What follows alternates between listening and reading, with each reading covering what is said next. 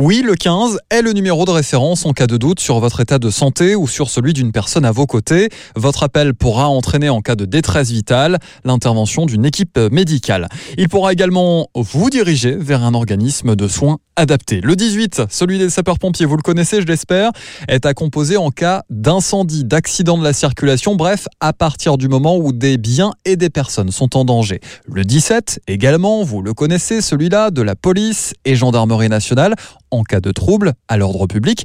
Et puis autre numéro à avoir en tête, c'est le 112. C'est le numéro d'urgence européen qui vous permettra d'être mis en relation avec les services de secours au sein des pays de l'Union européenne.